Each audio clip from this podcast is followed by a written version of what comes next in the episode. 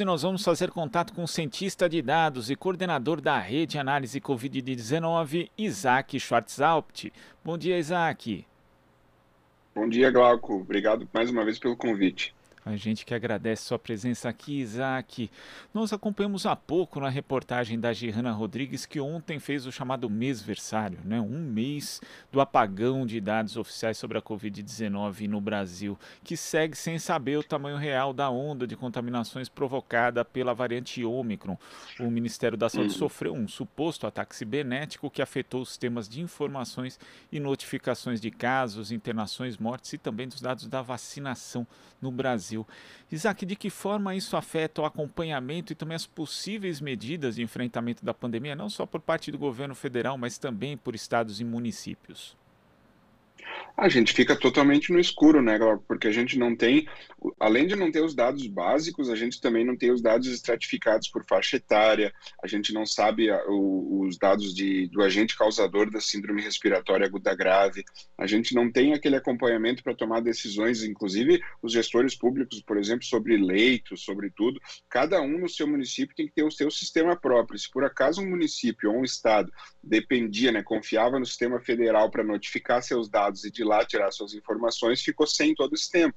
Né? E aí o, o, que acontece, que inclusive foi dito na reportagem muito bem, é que quando voltarem os dados, ainda vai ter toda a notificação atrasada de todo esse período, né? Vamos supor que volte dia 15 de janeiro, conforme o ministro prometeu, a gente vai ter toda o, o, a notificação atrasada e mais o aumento real. Então, vai misturar o atraso com o aumento real e a gente vai continuar um tempo ainda sem poder efetivamente entender o que está acontecendo né, e qual é o tamanho efetivo dessa onda e, o que, e qual é os, os locais do Brasil mais afetados, como é que está. Outra coisa que a gente também não tem é a cobertura vacinal a cobertura vacinal, desde 9 de dezembro, a gente não sabe mais se ela continua acelerando, se ela estagnou, se a gente continua tendo uma cobertura alta, a gente, né, ou se ela parou. Então, com esse tipo de. Uh, estando no escuro dessa forma, a gente não consegue acompanhar efetivamente. A gente está acompanhando por base de relatos, laboratórios privados mostrando que está aumentando muito a positividade, uh, UPAs né, e emergências mostrando que tem muito mais pessoas indo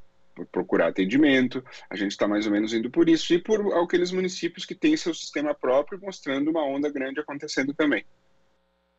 E você já apontava, apontou aqui em diversas ocasiões, Isaac, que existia uma subnotificação, mesmo com esses dados oficiais sendo registrados por municípios, estados repassados para o governo federal por meio desse sistema, até porque o nível de testagem no Brasil continua muito baixo. Então, esse tipo de coisa acaba somando, né, é, contribuindo para uma onda, na verdade, de desinformação muito grande para os gestores públicos e para a própria sociedade, que às vezes poderia adotar outro tipo tipo de medida e simplesmente fica, como você falou, no escuro?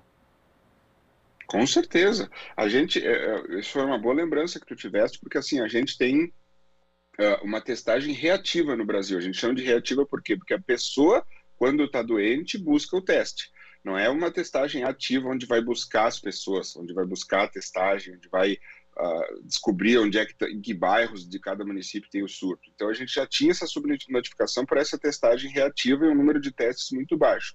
Agora que a gente está com maior, maior cobertura vacinal, tem mais casos leves e a gente não está acompanhando isso, pode ter muito mais pessoas co ah, contribuindo sem querer para o aumento da cadeia de transmissão, sem teste, sem nem saber e continuando indo trabalhar, continuando fazer as coisas, vivendo a vida, a cadeia de transmissão começa a aumentar muito e porque a gente não tem essa onda deflagrada, a gente não tem nenhuma comunicação muito forte do governo, né? Mesmo que antes ele não comunicava muito bem, mas agora menos ainda, para as pessoas entenderem que a situação mudou e que a gente está numa onda. Entendeu? Eu tenho muito receio de que uh, muitas pessoas ainda achem que estava mais tranquilo que nem estava lá em outubro, novembro, e não está mais. Está tá aumentando a contaminação muito. Isso aconteceu na Europa, aconteceu nos Estados Unidos. Primeiro, uma enxurrada de casos leves, muito mais do que nos outros momentos da pandemia.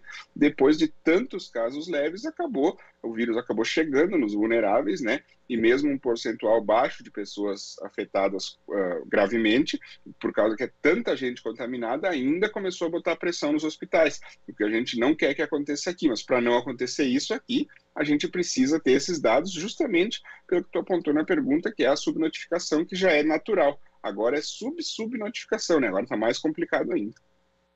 E a vacinação ela tem muita relação com isso, Isaac, porque à medida que o tempo vai passando, tem pessoas que só tomaram a primeira dose, essas já estão com uma proteção muito baixa a essa altura, né? E as da segunda dose também começa a baixar. Por isso que seria importante ter esses dados a respeito da aplicação da terceira dose, a dose de reforço. Mas sem isso não dá para ter uma dimensão de qual esforço, de repente esforços direcionados, uma estratégia mais assertiva em lugares que tem baixo nível de vacinação, mas sem esses dados é impossível saber a real condição, inclusive, dos vacinados com essa dose de reforço, Isaac. Ah, total. Para te ter uma ideia, quando a gente perdeu os dados ali no dia 9 de dezembro, a gente estava com aproximadamente 60%, 62% da população total com duas doses, em torno de 10 a 12% da população com dose de reforço. É bem pouquinho. E, e, e esse 60, ele, será que ele continuou crescendo na mesma velocidade que ele vinha crescendo antes, ou será que ele estagnou? Porque a gente viu isso em vários países as pessoas que querem se vacinar vão se vacinar, então vai dar, dar aquela acelerada e depois chega um momento e faz uma estagnação da cobertura. Essa estagnação da cobertura, se ela ficar ali perto dos 60, 70, a gente viu que em alguns países uh, isso não foi o suficiente para barrar essa onda porque ela é muito transmissível, tem que ser mais do que isso. A gente viu, por exemplo, um dos países mais bem vacinados, que é Portugal, né, com mais de 85, quase 90% da população total vacinada com duas doses. Lá a gente viu uma onda mesmo assim, mas com muito menos óbitos. Então, se o Brasil estagnou e a gente não sabe porque a gente está no escuro, a gente teria que fazer uma comunicação, um esforço para aumentar essa cobertura vacinal, passar desses 60% a 70% urgentemente. E essa dose de reforço, que a gente está com, tá lá com 10, 12%, torço para que a gente já tenha subido, já esteja com 20, 25, que mesmo assim né, ainda é pouco em relação à, à, população total, que a gente precisa fazer isso. E também tem a vacinação das crianças, que é extremamente importante, já tinha que ter começado quanto antes, porque ela vai dar essa ampliação, porque pode ser que a gente tenha estagnado por bater nos vacináveis e precisa vacinar as crianças para ter aquela homogeneidade da cobertura, para ter a proteção coletiva. Então, todos esses fatores a gente tu, tu, viu na própria, agora eu tenho que te dizer valores aproximados e eu não sei o que, que aconteceu de 9 de dezembro para cá na cobertura. Né? Isaac, você, cientista de dados, tem trabalhado, né? trabalhou durante a pandemia diversas projeções que foram importantes para as pessoas saberem a dimensão que poderia tomar a pandemia durante todo esse período, mas nós sabemos que transparência não é exatamente o forte do governo Bolsonaro. Tanto que em 5 de junho do ano passado, né, quando tinha ali o, o general Eduardo Pazuello como titular da pasta do Ministério da Saúde, nós tivemos aquela tentativa, aliás, foi 2020, não, até me perdi aqui no tempo, uhum. foi uhum. aquela tentativa tentativa de omitir dados, né? Só mostrar os dados registrados nas 24 horas anteriores referentes às contaminações, internações e mortes pela Covid-19 do Brasil. Tanto que ali, àquela altura, foi formado um consórcio de veículos de imprensa, depois acabou sendo restabelecido o sistema como, como era, né? Mas é, houve essa tentativa.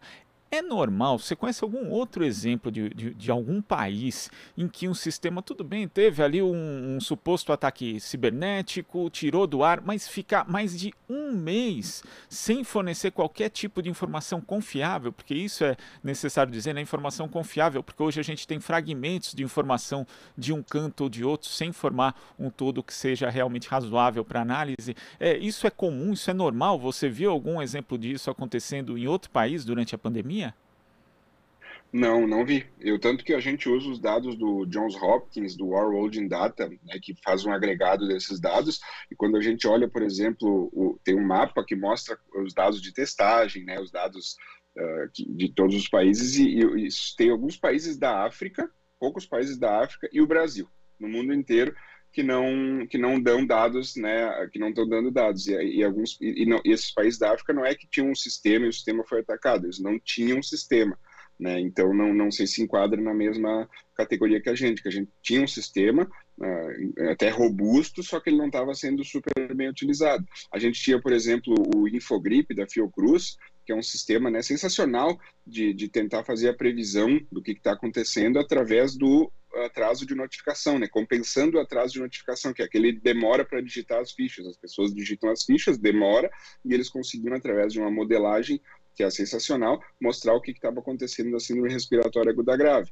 Né? Então a gente tinha todos esses sistemas, não é, não é que a gente não tinha, e com isso a gente estava conseguindo fazer um acompanhamento. Tu lembras bem que eu consegui, inclusive, antecipar algumas ondas, né? Porque a gente via, a, a queda está desacelerando, a gente está tendo uma, uma movimentação diferente. Agora, por exemplo, a gente começou a ver os sintomas de síndrome gripal aumentarem, ali em uh, novembro, dezembro em alguns estados, e o máximo que a gente conseguia dizer é isso, as pessoas estão reportando sintomas de síndrome gripal. Aí ficou aquela confusão de influenza e, e Ômicron, né, que o pessoal não sabia se era epidemia de influenza que estava em alguns estados ou se era Ômicron, e quando a gente foi confirmar isso através do, do, do CIVEP, que é o Sistema de Vigilância Epidemiológica de Síndrome Respiratória Aguda Grave, perdemos os dados. Né? Então eu não, eu não vi isso acontecer em nenhum outro país, que eu acompanho inclusive os outros países para tentar entender né, possíveis uh, acontecimentos que possam vir a ocorrer aqui, eu não consigo enxergar isso em lugar nenhum, a não ser aqui. Aqui a gente já teve, teve um apagão esse fa famoso, né, que aconteceu em 2020,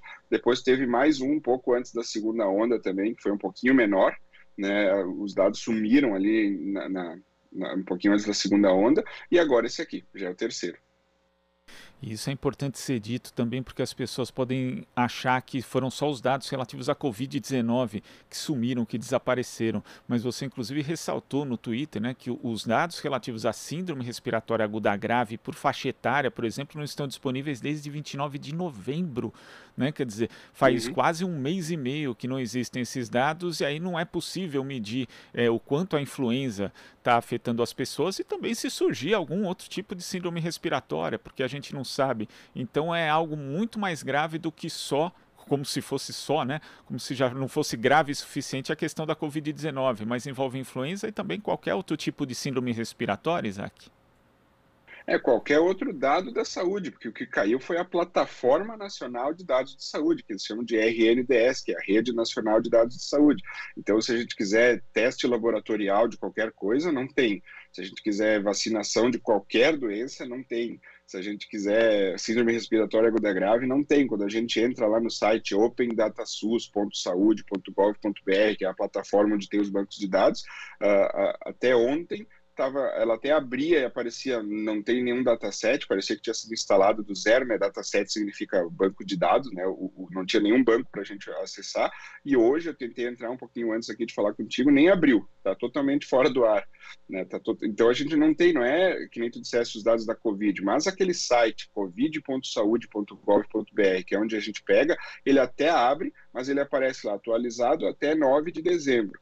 Né? E daí de 9 de dezembro em diante tem alguns poucos casos notificados, mas que não, não condizem com a realidade que está acontecendo. Então aqueles dados nem deveriam estar sendo disponíveis ou deveria ter um aviso de que tem um problema, né? Porque senão a pessoa entra lá, olha, vê os dados, uh, não, não, não se atenta àquele cantinho onde diz a data de atualização e olha, está bem pequenininha a onda, tudo tranquilo, né? Sendo que não está. Então, a gente não tem só os, a falha nos dados da Covid, é os dados da saúde inteiros, né? E pelo tempo que está demorando isso para voltar, que nem fizemos um mês, né? Muito provavelmente foi uma perda grande a ponto deles ter que fazer tudo do zero, porque é a única coisa que justificaria um tempo grande assim de demora, né? E voltando no dia 15, você alertou na primeira resposta que vai ter aí, vamos ter vários problemas, né? Porque não é simplesmente voltou o sistema, então está tudo normal. Vão ter dados acumulados, vai ter represamento, vai ter. O que vai ser necessário fazer, Isaac, para, na verdade, poder ser realizada uma leitura correta dos dados a partir do dia 15, se o sistema voltar no dia 15? É, as secretarias né, de saúde municipais e estaduais que fazem as notificações, que digitam os dados nesses sistemas, muito provavelmente elas vão estar confrontadas com todas as fichas atrasadas, que elas não conseguiram notificar, e as fichas atuais relativas a esse aumento real que já está acontecendo. Então, muito provavelmente, eu creio que eles vão focar no aumento, no aumento atual, de agora, botar os dados mais atuais, e vai ficar esse buraco né, uh, desse período do apagão. Conforme eles tiverem ou fizerem plantões, alguma coisa assim, esses dados vão entrando, e daí se eles digitarem os dados várias, se fizerem, por exemplo, um plantão e digitarem tudo junto, a gente tem que cuidar muito para analisar por data de início de sintomas, que é uma análise que normalmente não é feita, uh, normalmente é feita por data de inclusão do caso, data de digitação, data de notificação. Então, pode ser que venha um represamento desses dados que, que eles digitaram né, num provável regime de plantão lá de digitação, somado com o aumento real e pode dar uma onda maior do que realmente é, e a gente também ficar confuso se a gente olhar por data de notificação. Então tem que filtrar e esse, essa análise por data de início de sintomas não é uma análise simples que qualquer pessoa entra no site e clica, porque não tem essa opção. Né? Tem que baixar o banco de dados, escolher a data certa, gerar o gráfico, que é uma coisa que a gente vai ter que fazer para tentar ajudar a população a entender. Então, esse, esse exemplo que eu te dei é só um dos exemplos de uma possível bagunça, entre aspas, que pode vir a acontecer. Né? E pode ser que as secretarias decidam nem digitar os dados atrasados e focar nos atuais, dependendo do, do volume, né? porque a gente está vendo que a, onda de agora está bem grande né, em relação às testes e as pessoas positivas. Então, pode ser que elas digitem só os atuais e a gente fique lá com um buraco e não saiba quando que a onda começou a acelerar, o que, que aconteceu, para entender o, o movimento, para entender quando é que o vírus entrou, pode ser que a gente nem fique sabendo, dependendo do movimento das secretarias, né? Isaac, ontem o Ministério da Saúde decidiu reduzir de 10 para 7 dias o período recomendado de isolamento para pacientes com Covid-19, existindo ainda a possibilidade de encurtar ainda mais esse tempo para 5 dias, caso no quinto dia o paciente não tenha mais nenhum sintoma respiratório e nem apresente febre. Né? Uh, mas um, um, estudo do Instituto Nacional de Doenças Infecciosas do Japão mostra que a Omicron, né, essa variante, continua com vírus viável em 50% entre 3 e 6 dias e 18,8% entre 7 e 9 dias. É razoável essa medida do Ministério da Saúde diante desses dados e também diante do apagão que a gente tem em termos de informações da pandemia no Brasil? Eu acredito que essa medida ela tem uma chance, eh, um risco maior de aumentar a cadeia de transmissão do que baixar. Eu entendo que essa medida pode facilitar as pessoas a saírem do isolamento antes e voltar para o trabalho, mas elas têm esse risco. Vamos supor ali que, que, é, que é esse estudo do Japão, vamos usar esses números ali, 18,8%. Se a gente pegar 20, 18, 20% das pessoas ainda infectadas e fazer elas saírem do isolamento e voltar para o trabalho, né, e mesmo que elas tenham sintomas e elas continuem transmitindo o vírus, a gente, essas 20% de uma onda enorme que nem a gente está fazendo agora, elas vão contribuir para o aumento da cadeia de transmissão e não para a redução. O isolamento, a função do isolamento é reduzir a cadeia de transmissão, é quebrar a cadeia. Quando a gente vê aquele aumento, a gente faz esse isolamento dos doentes, tenta descobrir onde eles estão, né? As pessoas que estão com o vírus e estão transmitindo, isola, porque daí a gente consegue fazer elas pararem de, de transmitir e reduzir a cadeia. Essa medida de redução de dias de isolamento, ela não me parece em nenhum momento ter a função de reduzir a cadeia de transmissão. Mesmo que, vamos dizer, na melhor das hipóteses, ela mantivesse a cadeia de transmissão, já não é bom, ela precisa reduzir a cadeia de transmissão. E ela tem ainda esse risco de a gente pegar pessoas ainda transmitindo, tirar elas do isolamento, né?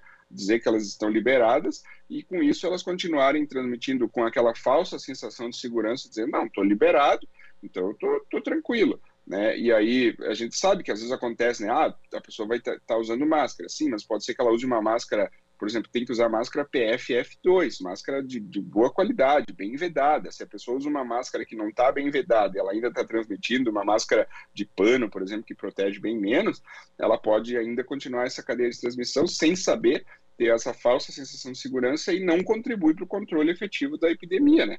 Então, na minha visão, essa medida não faz muito sentido para controle da epidemia. E quando você fala dessa questão das máscaras, né, Isaac, a gente é, lembra que é uma coleção de erros, é, erros evitáveis, né, que foi feito, foram feitos durante essa condução da pandemia. E esse é outro, né, quer dizer, não houve nenhuma explicação, né, campanhas explicando para as pessoas quais as máscaras adequadas, como que elas é, usariam, né, em que situações elas poderiam usar, e não houve distribuição de máscaras, né? o que é uma falha terrível de um sistema, porque a, a, a, efetividade da máscara já foi comprovada, mas infelizmente aqui no Brasil não houve qualquer tipo de preocupação em relação a isso. Essa é outra falha grave também da condição da pandemia, Isaac?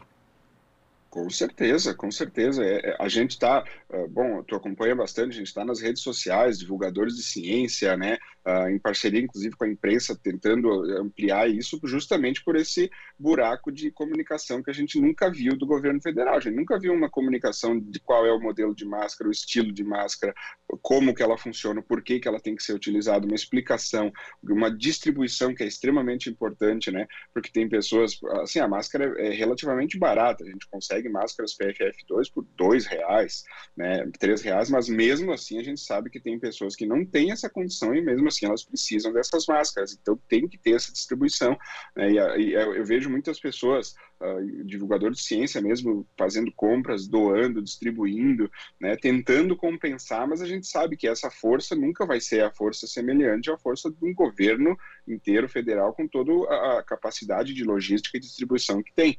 Então, como a gente nunca teve isso, a gente vê muitas pessoas que ainda hoje, em 2022, a gente está explicando sobre máscaras, está falando, a gente ainda encontra pessoas surpresas. Ah, sério? Não sabia, que legal, vou usar essa aqui. Ah, até achei melhor. E aí outra coisa, são vários modelos né, de máscara que tem essa certificação, né, da, que é a PFF2, que é o tipo da máscara, ela tem uma certificação. Esses modelos, por exemplo, tem pessoas que, ah, para um, certo tipo de rosto é melhor uma, para certo tipo de rosto é melhor outra, vai que a pessoa compre uma, fique pequena no rosto dela, ache ruim, ache que todas as máscaras são assim e não usa PFF2 por causa dessa falta de instrução de que existem outros modelos e outras máscaras que ficam melhores, né, que a vedação mantém.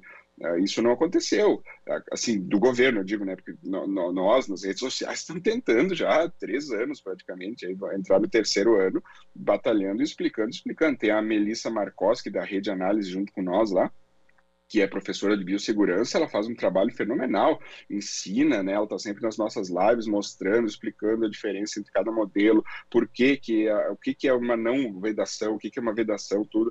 Mas mesmo assim a gente sabe que não é não é o holofote, né, o, o, tanto quanto se fosse uma comunicação federal, uma campanha como uma campanha estilo a do Zé Gotinha, que a gente tinha, aquelas campanhas fortes, se a gente fizesse uma campanha daquele estilo para essas máscaras, teria ajudado muito, né, com certeza, na redução da transmissão, que é o principal. A gente reduzindo a transmissão, a gente reduz a consequência da transmissão, que são hospitalizações e óbitos, né. Isaac, eu queria agradecer a sua participação aqui no Jornal Brasil Atual e quem assiste o nosso programa, siga o Isaac no Twitter, também o perfil da Rede Análise Covid-19 para ficar informado, porque infelizmente, como o Isaac destacou, não existe uma campanha efetiva em relação a todo tipo de informação necessária para as pessoas se prevenirem em relação à Covid-19 por parte do poder público. Isaac, muito obrigado, até a próxima. Eu que agradeço e estou sempre à tua disposição. Quando quiser, é só chamar. Abração e obrigado. Abraço. Conversamos aqui com o cientista de dados e coordenador na rede Análise Covid-19, Isaac Schwarzalpt. Você está ouvindo Jornal Brasil Atual. As notícias que os outros não dão.